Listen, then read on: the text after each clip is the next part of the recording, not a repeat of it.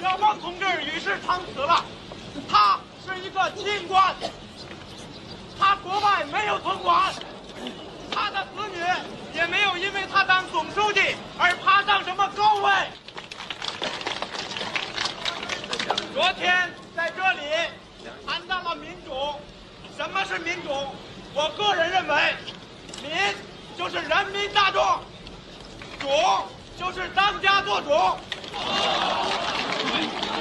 我们要当家作主。大家好，欢迎大家回到辽中事儿频道。刚刚啊，您看到的是八九年天安门广场上学生领袖呢在悼念胡耀邦时候的讲话，而今天啊是十一月二号，正是送别李克强总理的日子。早上呢，北京的天安门广场也降了半旗，只可惜啊，这里却没有当初送别胡耀邦总书记时候的那种人山人海了。这并不是因为啊，说现在所有的中国人都怂了啊，脑子都被洗傻了，而是现在科技太牛叉了呀。网络呢有 AI 大数据审查，各大媒体平台呀都有实时监控舆情的工具。北京呢全程是遍布无数的摄像头构成的天眼系统，长安街上更是便衣警察星罗密布。那老百姓啊，再想表达对政府的不满，真的是如登天一般。可即便如此呢，这几天啊，关于民众自发悼念李克强的各种情绪都还在蔓延。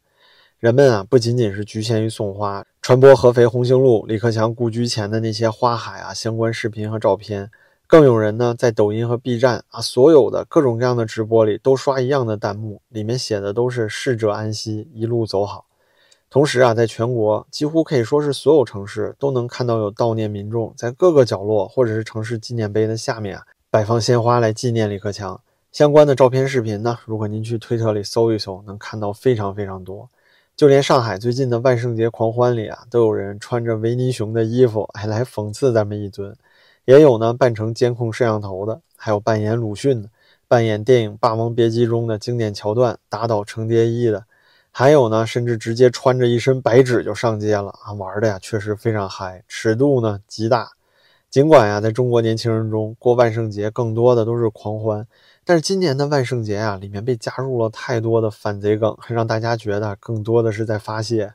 这也是咱们现在啊生活中的压力实在太大了，对言论的封锁也太严格了，喘不过气来。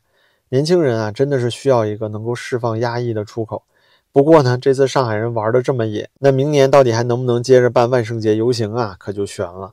自从二十七号李克强逝世呢，由于相关悼念活动所引发的这场全国的民间冲塔行为，就这样啊，一点点席卷了全国各地。但是在北京呢，这却显得异常平静啊。有些人在期待啊，是不是北京也会上演当初纪念胡耀邦那样的群众集会，或者是啊再现十里长街送总理？然而呢，都没有。北京啊，真的是异常安静啊，安静的都有点不太自然，都可怕。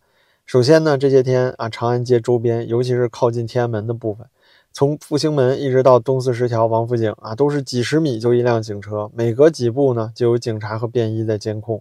其次啊，就是网络警察也都在密切的监控舆情的发展。那频道里呢，就有位好朋友留言说自己啊，在 B 站李克强的官方视频下面啊留言说呢，自己想去献花。这说的没什么问题，对吧？结果呢，上午刚发完言，下午就被警察找上门登记了。那类似的情况还有很多，比如说我自己微信里啊，就有一个群主说，因为群里讨论李克强的人太多，所以呢，他都被找去喝茶了。同时呢，微博里发那些啊摆放鲜花纪念李克强的照片，很多都会被自动屏蔽。据说呢，今天去八宝山附近送总理最后一程的人们，也同样被便衣要求啊，身上不允许带白花。整个北京城呢，官方的神经绷得都非常之紧，严防死守啊，各种民间自发组织的活动。前些天啊，上海万圣节不是玩的很嗨吗？那最近有朋友问我说：“这北京怎么没有万圣节化妆游行啊？”这里呢，咱就正好得解释一下。首先啊，北京、上海虽然经济体量差距不大，但是构成呢大不相同。北京是以央企、银行总部为主的，而上海呢，则有大量外企在中国区的总部。同时呢，上海又是中国经济最开放的地方，那当然他们接触到的西方文化都是更深更广。而万圣节呢，恰恰就是这么机会啊，给年轻人啊出来玩一玩。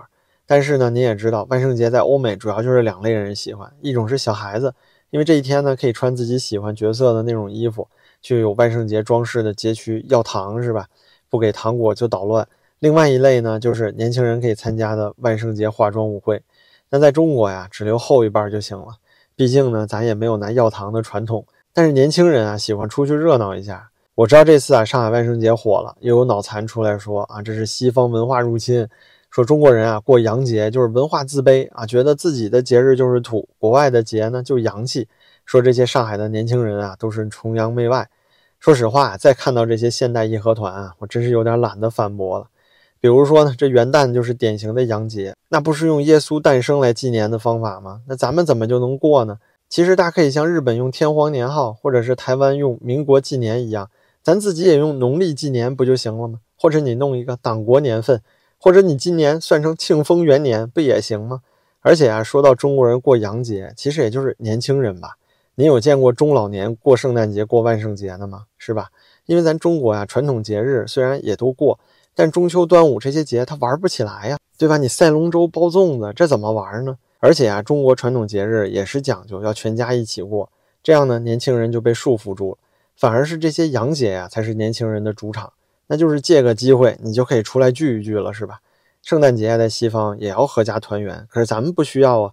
所以为什么不借这个机会给自己放松一下呢？再说这也不是法定假日啊，不仅不影响经济啊，反而能刺激消费，那何乐而不为呢？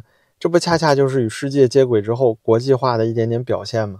那小粉红啊，乐此不疲的所谓不过洋节，这和义和团拥抱闭关锁国有什么区别？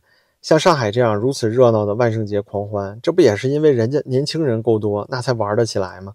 那办不起万圣节活动的这些城市啊，你就反思一下啊，你这里留得住年轻人吗？不过呀，既然如此，那您说为什么北京没有万圣节活动呢？其实说白了，这疫情前也有啊，三里屯啊或者后海啊都有很多搞这些换装派对的。当然了，现在三里屯酒吧街已经拆掉了。可是啊，今年最不一样的地方就是李克强去世所引发的这种民众大范围自发悼念，就导致呢，全北京所有的警力都只在做一件事情，就是要防范啊各种可能出现的群众自发性聚集事件。所以那怎么可能让你办万圣节游行呢？甚至啊，有些微信群里只是有人在讨论想要组织万圣节活动，就直接被警察找上门了。所以就是这些天啊，就是自发悼念的行为，让政府看出了反抗的苗头。于是呢，他们就风声鹤唳，草木皆兵。再比如说啊，这李克强故居啊，合肥的红星路，民众呢依然是在络绎不绝的送花悼念。但是啊，在这里多了一些政府的便衣，专门审查呀这些民众送的鲜花里插着的卡片。就想要看到底上面写没写“长江黄河水不会倒流，人在干天在看”之类的，如果有就要没收。北京也是一样啊，官方正在严格审查所有可能的这些自发悼念活动。北京闪送呢，甚至官方发了一条通知，说现在是敏感时期，要求所有的外卖骑手啊不要送菊花或者祭奠用品。在淘宝里呢，所有李克强相关内容也都被屏蔽了，您去搜索啊会发现，哎，什么东西都找不到。同时啊，就在今天十一月二号，是李克强总理的遗体告别仪式。天安门广场降半旗呢，这热搜啊也被限制跟贴和评论了。广场周边呢，也几乎都成为了禁地啊，每一个过往行人啊都要查身份证。即便如此啊，也还有很多北京市民在八宝山公墓周围的街道两旁护送着李克强总理的灵车。现场的人数啊虽然不算多，那我身边也有去过现场的朋友说呢，有警察限流，街道两边啊都是临时的栅栏。不过呀，视频中也能看到有大量的便衣就在时刻监视着，所以呢，民众也都是非常老实啊，最多就是喊一下“总理一路走好，总理慢走”。而在遗体告别仪式的现场呢，根据官媒报道啊，上午九点举行了告别仪式，党政军领导人啊基本都出席了。新华社通稿里还说啊，习近平其他六个常委都去了。但是很搞笑的是啊，这新华社讲李克强送别仪式的通稿里还特意提到了在李克强抢救期间和逝世后。习近平呢和六常委，然后还包括胡锦涛，都去医院看望或者以其他形式对李克强家属表示过慰问。这很明显啊，就是在解释近期对于李克强死因的种种猜测。而且呢，根据上海的安保程度来看，那习近平、胡锦涛啊必然是没有去过医院的，所以应该也就是远程慰问一下家属。那这种新华社的通稿呢，在内容编辑上都会字斟句酌。